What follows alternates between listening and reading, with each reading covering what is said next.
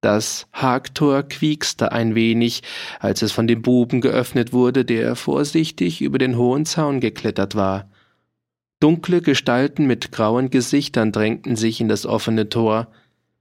Vom rötlichen Licht, das herausfiel aus den Fenstern, blinkten die Spießklingen, als wären sie schon mit Blut gefärbt. Leis befahl eine raue Stimme. Zwei zu jedem Fenster, vier an die Haustür, sechs in die Stell. Nicht eher, als ich im Haus bin. Der Reiter mit mir. Rasch gingen die zwei auf das Haus zu. Sie zogen das Eisen nicht. Der vorausging, hatte einen Streithammer in der Faust und war gut gewappnet. Seine Platten klirrten, als er über die Schwelle trat. Das klang so laut, dass auch Ruhnotter in der Taubheit seines Schmerzes dieses Klirren hören musste. Er hob den Kopf, doch er konnte die Augen vom Jakob nicht losbringen. Als die zwei schon bei der Stubentür standen, sah Ruhnotter noch immer seinen Buben an, der starr und missförmig auf dem Totenbrett lag, umzittert vom Licht der Talglampen und von der roten Glut des halbverbrannten Wacholders. Wuschelig hingen die schwarzen Haare in das schmerzlose Gesicht des Toten, der vom unruhigen Licht noch eine Farbe des Lebens auf den Wangen hatte und mit geschlossenen Augen über eine schwer begreifliche Sache nachzudenken schien. Ruhnotter. Der Bauer wandte den Kopf.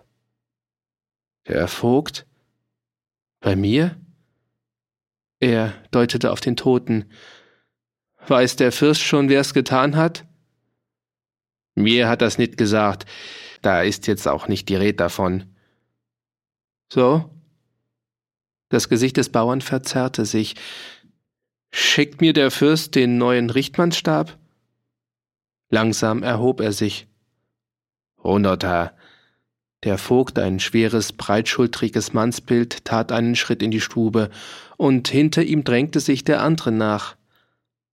Arg still ist's heut im Dorf. Die Häuser zwischen dem Windbach und deinem Hof sind leer. Wo sind die Ramsauer? Die Brauen des Bauern zogen sich hart zusammen. Was geht mich an, wo die Ramsauer sind? Ich bin, wo ich sein muss. Der Vogt schmunzelte ein bisschen und deutete auf den Toten.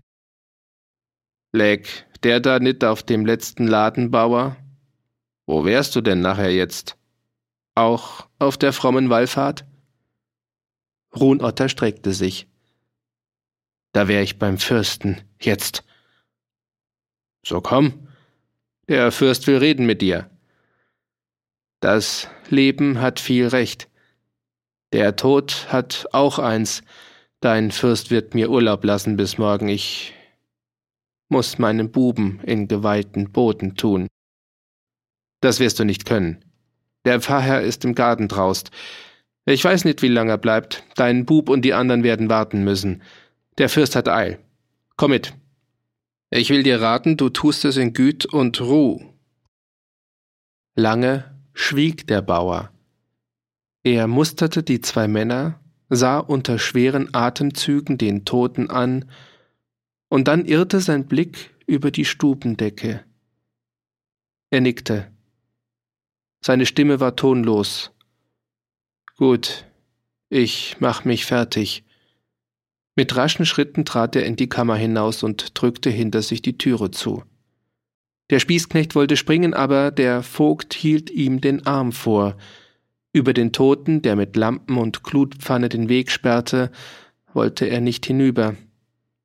Bleib, der kommt wieder. Das ist von den Ochsen einer, die nit grasen auf dem Hängmoos. Die Tür der Kammer wurde geöffnet und langsam trat der Bauer heraus.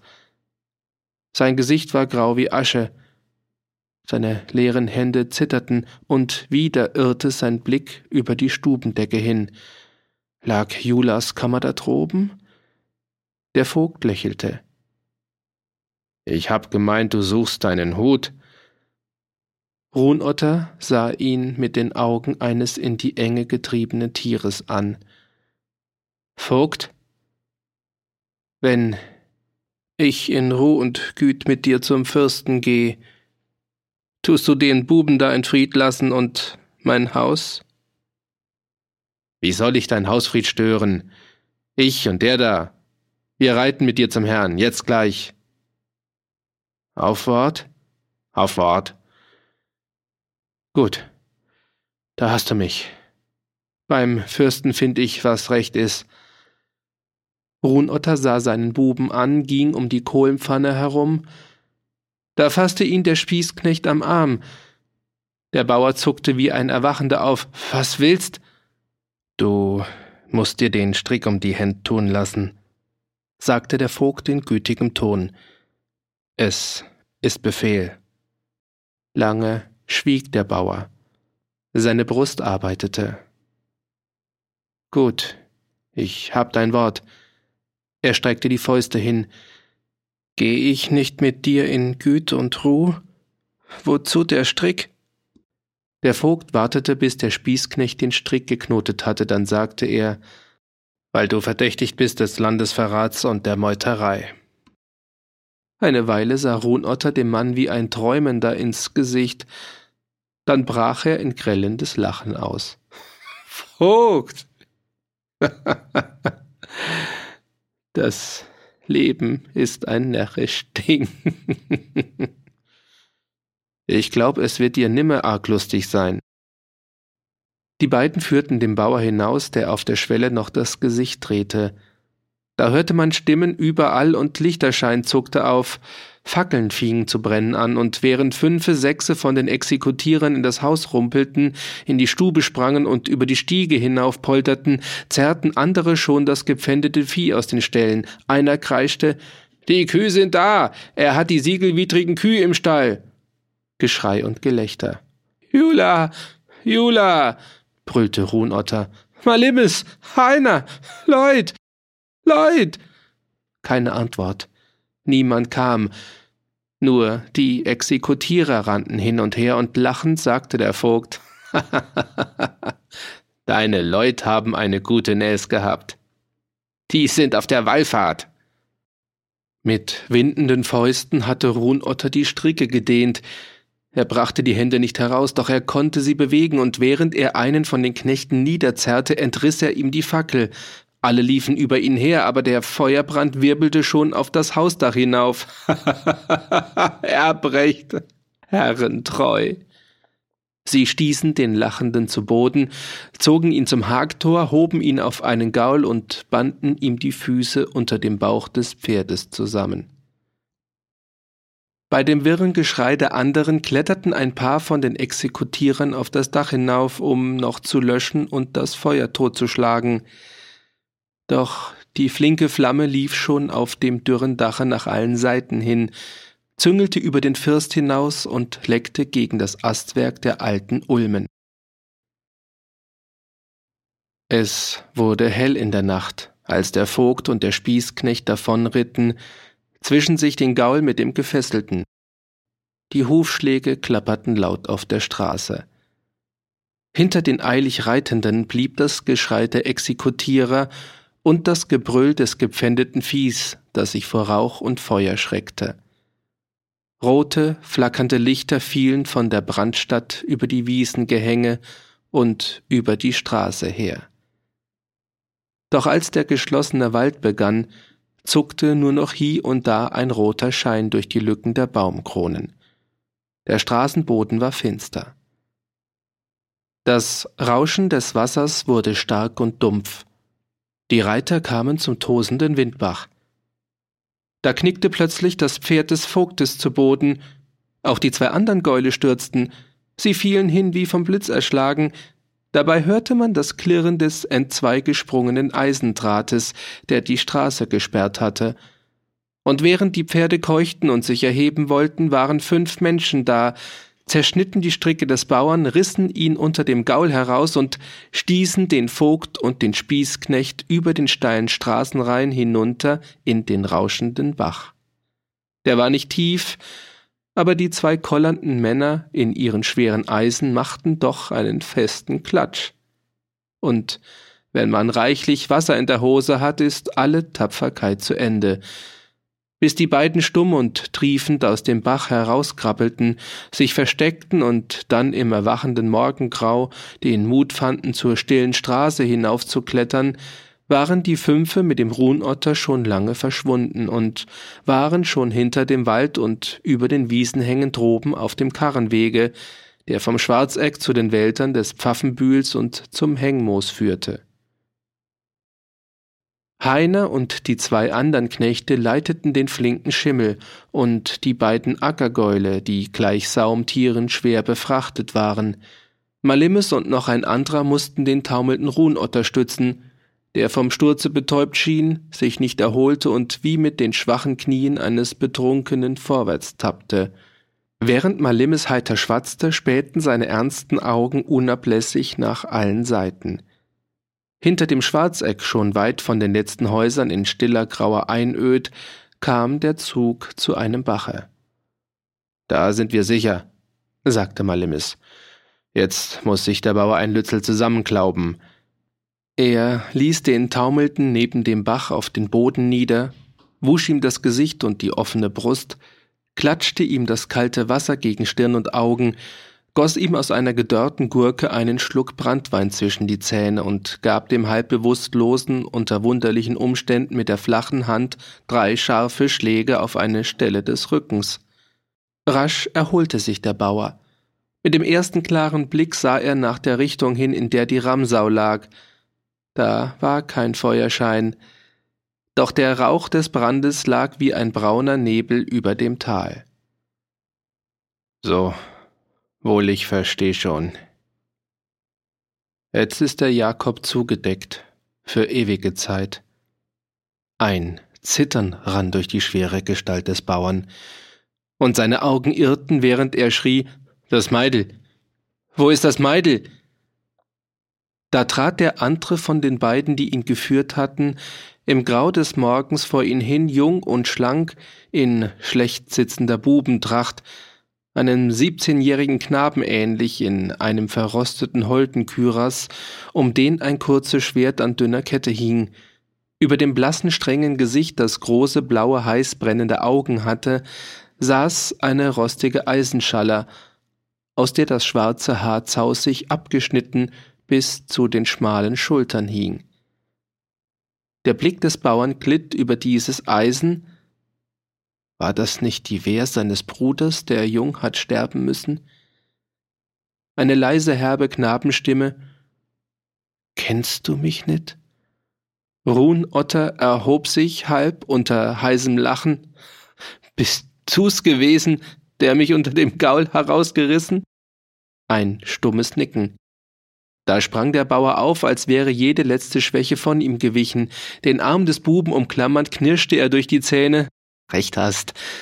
Sei der Stellmann des Jakob, du, und tu das Eisen nimmer aus der Hand und Schlag und Brenn und Stich und Mord. Das Leben ist ohne Recht und Treu und umso besser wird's, wie mehrer du niederschlagst. Malemis lachte. Gar so schiech wird's nit ausfallen. Ein paar lassen wir schon übrig. War doch ein Nützel schad, wenn die Welt aussterben tät. Er wurde ernst. Jetzt, komm, Bauer. Zum Reden ist ne Zeit, wir müssen flinke Füße machen. Runotter schüttelte den Kopf. Zum heiligen Zeno geh ich nit. Das hättest mir nit sagen brauchen. Ich mein, wir steigen über das Lattentor und nächten in der bayerischen Pleienburg. Unter Dach kann man weiterreden. Der Bauer nickte. Zum Lattentor. Da musste man über das Hengmoos, wo der Jakob den letzten Schnaufer getan. Dort ein Vater unser beten. Weiter dachte Ruhnotter in dieser grauen Morgenstunde nicht. Der Tag begann. Die Vögel waren wach geworden. Von einer steilen Wiese flüchtete ein Rudel Hochwild, als es die Menschen kommen sah, in den Schutz des Waldes. Die steigende Sonne verwandelte die wild zerklüfteten Grate des Lattengebirges in leuchtende Rosenhügel unter lachendem Blau. Und als sie herüberguckte über die Waldkuppen des toten Mannes, umglänzte sie den schweigsam wandernden Zug mit ihrem funkelnden Gold und warf die langen blauen Schatten der Menschen und Gäule weit voraus über den von Tauperlen schimmernden Grasweg. Über allen Bergen war der Himmel rein. Doch in der Scharte zwischen dem Lattengebirge und dem Untersberg, weit draußen in der westlichen Ferne, stand eine lange violette Wolkenbank. Stieg da ein Gewitter herauf? Oder wollten regnerische Tage kommen? Am Saum des Waldes, der ganz rot von Sonne war, erhob sich ein Weib. Heiner, der mit dem Schimmel den Zug führte, blieb stehen. Da ist wer. Malimis nickte. Die müssen wir mitnehmen. Um die anderen kümmerte sich Traudi nicht. Sie schien nur den Malimis zu sehen. Ihr Rock klatschte von der Nässe des Taues. Auf Hals und Stirn glitzerten die Perlen ihrer Mühsal. Eine Mischung von Staub und Schweiß hing fleckig an dem müden, verängsteten Gesicht. Das blonde Mädel mochte seit Mitternacht viel Heiteres nicht erlebt haben. Und dennoch war der Glanz eines Menschenglückes in ihren Augen, jetzt als sie dem Malimis mit dankbarem, schon wieder dürstendem Blick auf der offenen Hand den Goldpfennig hinhielt. Da, hast ihn wieder. Den tu mir gut aufheben. Meine Säck haben Löcher. Ein leichtes Schwanken kam in seine ruhige Stimme, als er fragte Hast du am Taubensee das alte Weibel gefunden? Das Mädel nickte, und während die beiden hinter den anderen herwanderten, erzählte Traudi. Im Hause des Mareiner saß die alte Frau in der Herdstube neben dem Feuer. Sie zitterte vor Angst, doch als sie die vier Goldpfennige, von dem der am Zäunel gestanden, in den Strümpfen hatte, lachte sie ein bisschen. Immer wieder griff sie mit den dürren Händen zu ihren Füßen hinunter, und dann schlief sie ein. Niemand war bei ihr in der Stube. Von den Buben der Nachbarsleute war keiner geblieben, aber der Bauer und die Bäuerin waren noch beim Haus. Vieh und Karren standen im Hof, und immer schrie die Bäuerin nach dem Bauer, der mit einer Laterne im Walde war und etwas suchte, was er nicht finden konnte, und wie ein Verdammter fluchte. Und derweil ich davongelaufen bin durch die Stauden, ist jählings ein Haufen Reiter da gewesen. Ich weiß nicht wie, und Kienlichter haben gebronnen. Die Laterne im Wald, die ist ausgeloschen. Der Bauer muss in der Finsternis versprungen sein, aber das Vieh haben die Reiter gepfändet und die junge Bäuerin müssen sie erwuschen haben. Jesus, Jesus, hat das Weib gekreischt, lang und allweil wieder. Heiter sah Malimis gegen den Taubensee hin. Bruder Mareiner, ich fürcht, nach der Fastnacht wirst du taufen müssen. Die beiden machten flinke Schritte, um die anderen einzuholen, und da sagte Traudi, du, der junge Bub da, das ist doch. Kennst du den Buben?